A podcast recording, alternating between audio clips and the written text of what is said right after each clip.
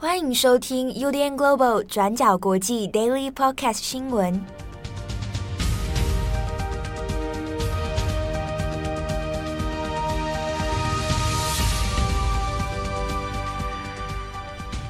Hello，大家好，欢迎收听 UDN Global 转角国际 Daily Podcast 新闻。我是编辑七号，我是佳琪。今天是二零二一年五月四号，星期二。好，五四的时候，我总是会想起五四运动，是不是非 非常的无聊？我也觉得还蛮，还还蛮还不知道接什么，对不对？对对对。以前呃，有有不知道哪一年的时候，好像还曾经想说，要不要再转角做五四运动的专题？哦，不错啊。嗯，因为我最近做的那个专题也会讲到五四，哎，就是我这几天在忙的那个，哦、就还讲女女性在中国的，对对对对对，确实确实啊，因为今年哦，哎，跟大家预告一下好了，你正在准备一个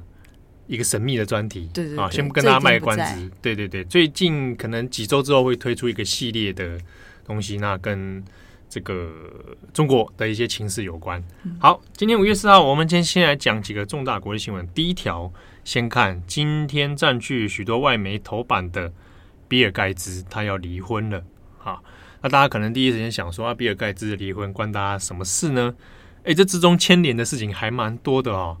好，比尔盖茨现在他是在 Twitter 上面啊，用他自己个人的 Twitter 来宣布说啊，他要跟他的妻子梅琳达啊要离婚，那结束了他们两人之间长达二十七年的婚姻。好，那比尔盖茨现在目前是六十五岁了。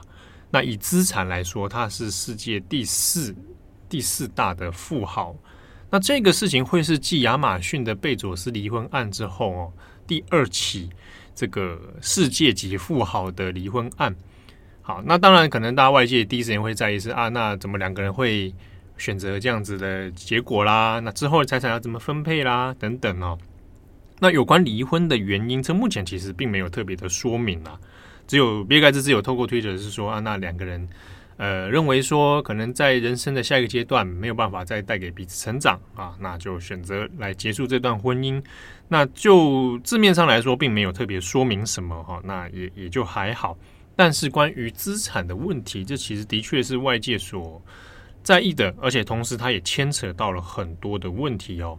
那比尔盖茨现在的跟太太两个人总和的身价是一千两百五十亿美元，那折合台币的话大概是三兆多啊，三点五兆。好，那是蛮有钱的哦。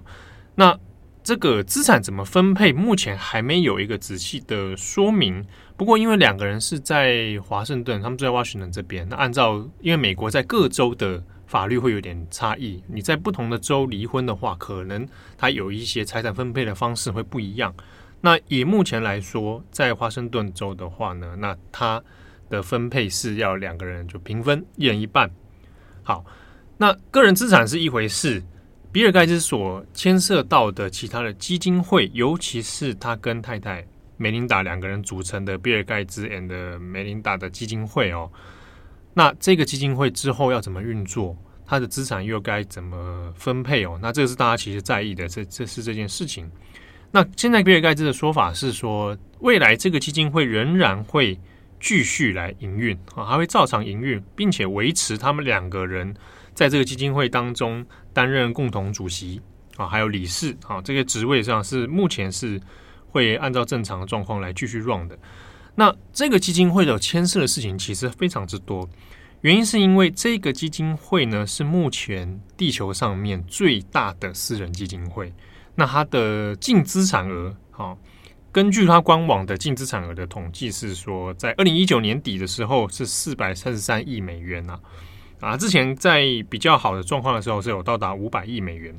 而且它的员工规模是超过一千五百人的，这是目前。地球上面最大的一个基金会，那它长年以来呢，一直有在资助各种包含世界各地的疾病医疗补助的研究经费哦。那特别是在 COVID-19 的疫情爆发之后，其实也有投入很多对于疫苗研究的开发哦，相关的支持等等。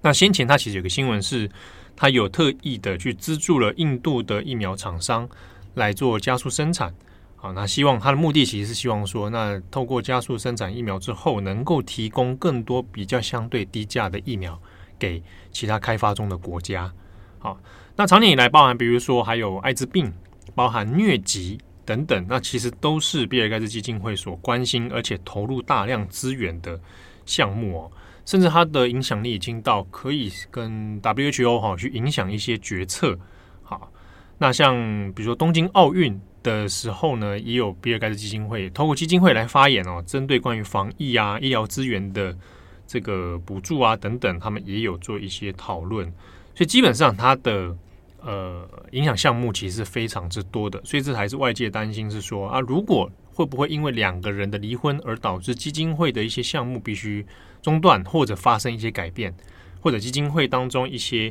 资产的分割哦，那有可能都会影响未来的一些营运等等。好，不过目前呢，也只有说呃，基金会会照原本的状态来持续啦。那后续资产的问题呢，哈、还会再等相关的新闻再做更新。那大家也之前也会好奇啊，像贝佐斯那一次离婚之后，他的前妻斯考特哦，他就拿到了这样一笔资产。那他也变成了，在拿到资产之后，就变成了世界女性富豪排行榜的第一名。不过后来他其实就变成了呃慈善基金会的一个创办人啊，他就利用他的资产来做了一些新的一些相关企业发展啊，然后一些基金会啊等等。那美琳达他自己本来就也有一成立一个这个公司哦，顾问公司来专门协助女性的创业等等。所以，在这一个跟比尔盖茨离婚之后，如未来的财产会不会再影响富富豪排行榜的排名？那以及这个美琳达在后来个人事业上面会有什么样的发展，都是蛮让人好奇的。好，第二则新闻呢是关于美国的难民政策。在昨天，美国总统拜登他就宣布了，将会提高每一年的难民营收容人数，从川普时期的一万五千人，将会提高到六万两千五百人的人数。而且，拜登呢，他还表示说，在明年还会预计要提高收容所的人数，达到十二万五千人的数量。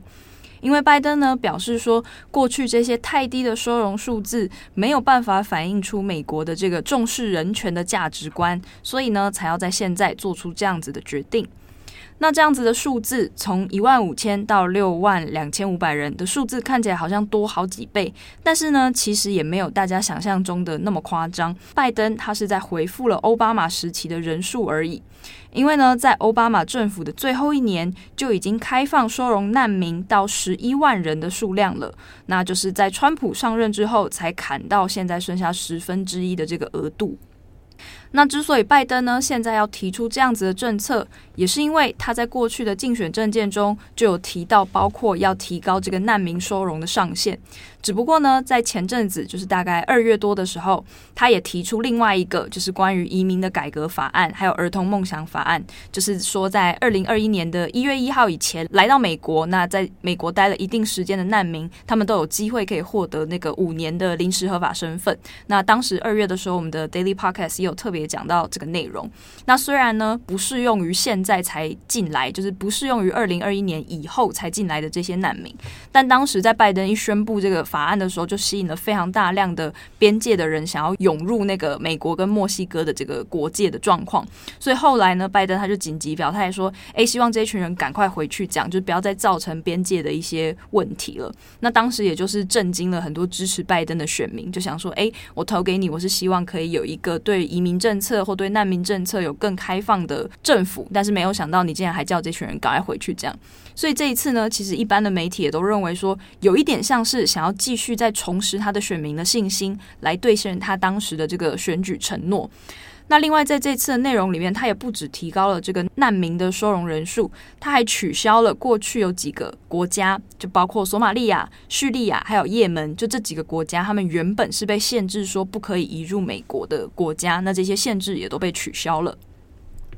那只不过呢，在这边也要特别提醒一下大家，就是在美国，事实上呢，难民就是 refugee program，就是难民的这个计划和另外一个计划叫做庇护系统，叫 asylum system，他们两个呢是不一样的政策。这两种呢都是属于 immigration，就是都属于移民，但是他们的内容是不一样的。在前面，也就是拜登他这一次提到的这个 refugee program，就是难民法案，它的意思指的是说，你原你的这个人原本要先在海外的时候。就已经进行申请。那主要就是针对各国因为战争啊、暴力啊，或者是自然灾害啊这样子不得不离开母国的这些人，就是这些难民来才可以申请的。那至于另外一个 asylum system，就是庇护系统，则是指说当你已经入境美国，或者你已经在边界的时候才适用的这个系统。比方说像之前中南美洲啊，一直大量涌入墨西哥的那个美墨边界，这一些人呢，其实就是我们一般可能会说它叫做非法移民，但它适用的就是这个 asylum system。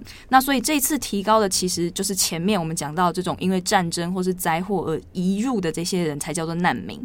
那不过呢，也因为这样子的状况，美国其实现阶段在对于前面我们讲到这些非法移民，就是 asylum system 的收容的问题，其实也都是还没有完全解决的。就包括说前一阵子也被拍到说有大量的儿童在那个收容所里面的照片，就很多小朋友他们挤在一起啊，要盖那个那种保温毯，然后也都没有保持社交距离，就是呈现一个比较混乱的一个状况。那当时的这一些照片流出来，就让很多人对拜登政府就失去了信心，这样子。这个星期一，在皮尤研究中心，他们就发表了一项民调的研究调查，就发现说，目前呢，在这份研研究的调查里面，有三分之二的美国成年人，他们对于美国政府目前处理这些边境庇护者的态度是持反对或者是批评的意见的。就这三分之二的美国成年人呢，就表示说，他们认为拜登政府在这一项议题上做的是有些糟糕，或者是非常糟糕。那而且在这份研究中，也包括有超过一半的人是民主党人，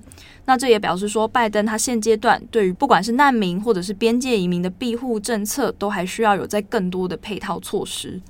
好，那下一则我们简单更新一下欧洲的疫情状况哦。我们来看一下德国，德国呢在去年去年呃大概在九月中到十月初的时候，都是每一年很著名的慕尼黑啤酒节。那在二零二零年的时候呢，德国的疫情其实也相当的严重，所以。在二零二零年，慕尼黑啤酒节就取消了。好，那今年度要不要继续办呢？最新的状况是，也决定了，因为疫情的风险实在太高，所以今年二零二一年的慕尼黑啤酒节也决定是取消了。那就就是连续两年的取消。那其实对德国的经济观光啊，还有包含社会上面的士气，其实都有一些影响。那这个当然是对比说，就在前几天，我们看到英国已经在办了实验性的解封演唱会嘛，啊，那看起来好像大家很开心啊。虽然我们还要再看大概下个礼拜之后，这这一群三千到五千人之后的状况如何，不过看起来在英国似乎是，诶，已经跟去年有所不同了。好，那相对起来，那德国在慕尼黑啤酒节这一点上面似乎就呃还是比较限缩一点哦，那比较风险上面也比较高。那先前其实也有人提议说，那不如我们异地举办，我们把慕尼黑啤酒啤酒节，有人提议说，那我们再改在海外其他地方办啊，比如说，其实有人甚至提议说，我在杜拜办。那这个当下，其实德国很多人第一反应是啊，你叫做慕尼黑的德国啤酒节，你还移到其他地方办，那就不叫慕尼黑了嘛？啊，他就是要在那个地点上面，它才有它的这个特殊的历史意义哦。好，那这边分享一点是，去年其实在台湾的时候。呃，一个蛮大的对比就是台湾蛮盛大的办了慕尼黑啤酒节，好，那当然这个是德国啤酒节的，他在德国在台协会所举办的，那当时是还有考虑到说啊，那其实对比欧洲的疫情啊，那台湾这边相对是还 OK，啊，所以去年还去做那个开桶的那个仪式，你是有去吗？没有，但是因为我描述的描述的是活灵活现的，对对，好像我在现场。对，但不是我们，因为我刚好我家附近还有一有一群德国人，他们蛮蛮喜欢在那里饮酒作乐，开一个餐厅。不过你倒是提醒我一件事，提醒我想一件事，有有一年呢，应该是二零一五吧，还是二零一四？二零一四，反正那一年我就混进了德国在台协会举办的啤酒节。这不是可以自由参加的吗？我混进去的是不能自由参加的。然后呢？然后就看大家饮酒作乐啊，然后吃了两口啊，我有不喝酒嘛？对啊，那你去干嘛？对对，在那里干嘛？间谍哦？没哎，对对对，我就是在那边观察啦。观察，因为我是跟记者朋友混进去的。嗯嗯。观察了一番之后，我就离开了，什么事也没有，我没有做违法的事情。好，那以上是关于我从德国慕尼黑啤酒节的事情。好，那节目最后一点时间。分享一个也是日本疫情啊，因为日本疫情大家看起来也不是很乐观嘛。那就在今天，日本公布了一个庆应大学所做的一个分数排行榜，哦，它就是叫做防疫的分数排行榜，好，那它就把全国日本全国四七个都道府县做排名啊，那就依照你的防疫成果来排第一名到最后一名。它里面考，它里面所计算的点呢，就包括说啊，你的这个感染人数啊，你的病床数啊，医疗资源啊，防疫政策啦啊等等，它有一些加权哦。好，前三名大家可以猜猜看，大概在哪里？我们讲第一名好了。全日本认为防疫分数最高的地方啊，这个一定不是东京，对，绝对不是东京嘛，啊，绝对不在东部。其实是在这个第一名得到的是鸟取县，第二名是岛根县，其实都是山阴地方。那这个的确从去年开始呢，就发现他们的感染数是非常之低啊。然后有几次要做旅游的时候，这这个地方的人还说，大家拜托千万不要来这里。啊，这个交通不方便，然后大家来有可能破功。啊，那的确就是三一地方。第三名是佐贺，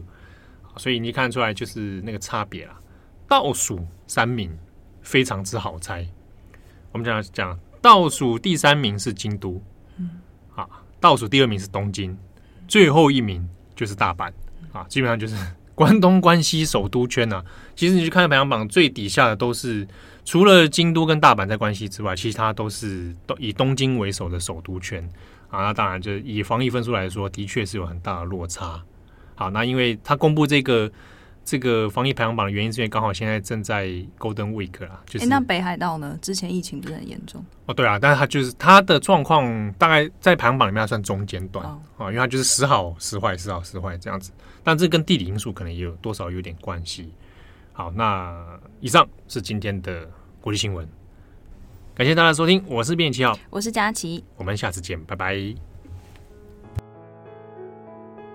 感谢你的收听，如果想知道更多资讯，请上网搜寻 UDN Global 转角国际。